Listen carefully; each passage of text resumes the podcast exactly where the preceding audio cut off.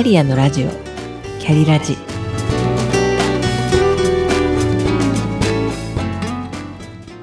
キャリアのラジオ。キャリラジ。この番組は自分の中の多様性と可能性を最大限生かしてしなやかに100年生きたい。そんなあなたに向けてお送りする聞くカウンセリング番組です。お疲れ様です。キャリアコンサルタントの香りです。前回タイトルコールの後にいつも冒頭でお伝えしていますメッセージの思いについてお話ししました。誰にでも眠っている多様性と可能性が無限にあると私は信じています。気づいていない強みを引き出して生かしていくサポートをしたいという思いはこれまであらゆる仕事で大切にしてきたことです。語りすぎてお聞き苦しい点がありましたらすいません。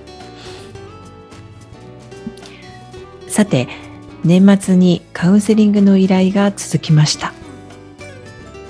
今後のキャリアや自分の進む道を年内に明確にしてすっきりと新しい年を迎えたいというお気持ちだったようです。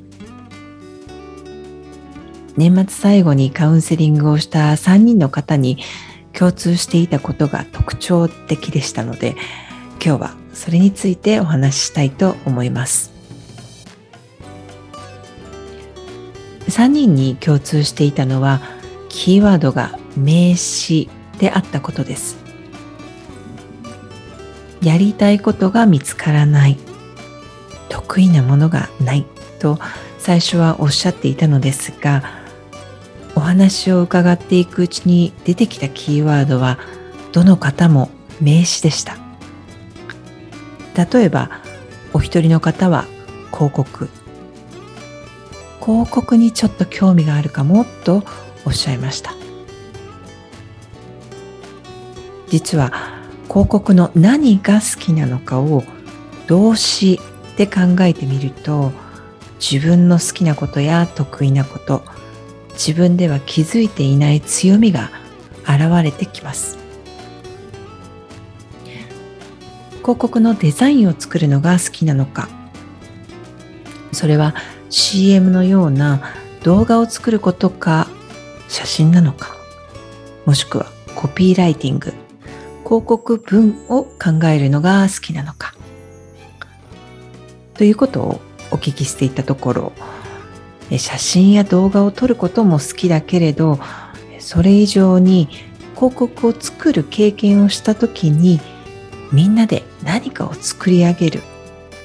そんなプロジェクト的なことに携わるのが好きだということが分かりました。さらに伺っていくとそのような経験が他にもあるんですね。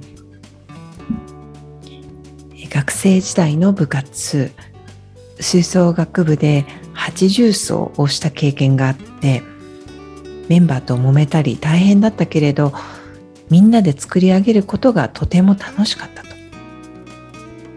たとえ意見が A と B に分かれて揉めたとしてもこの方は間に入ってて調整をすることが得意だというお話まで出てきました。もしかしたら必ずしも広告に関する仕事でなくても良いのかもしれません。最終的にこのクライアントさんは本人も意外だとおっしゃるところにたどり着いてまさにこれがワクワクすることですとご自身で選ばれていました。このように広告は名詞だけれど広告をどうすることが好きなのか。この動詞の中にこそ強みが隠れています。好きなことを名詞だけではなく動詞で考えてみるとあなたの強みも分かってくるでしょ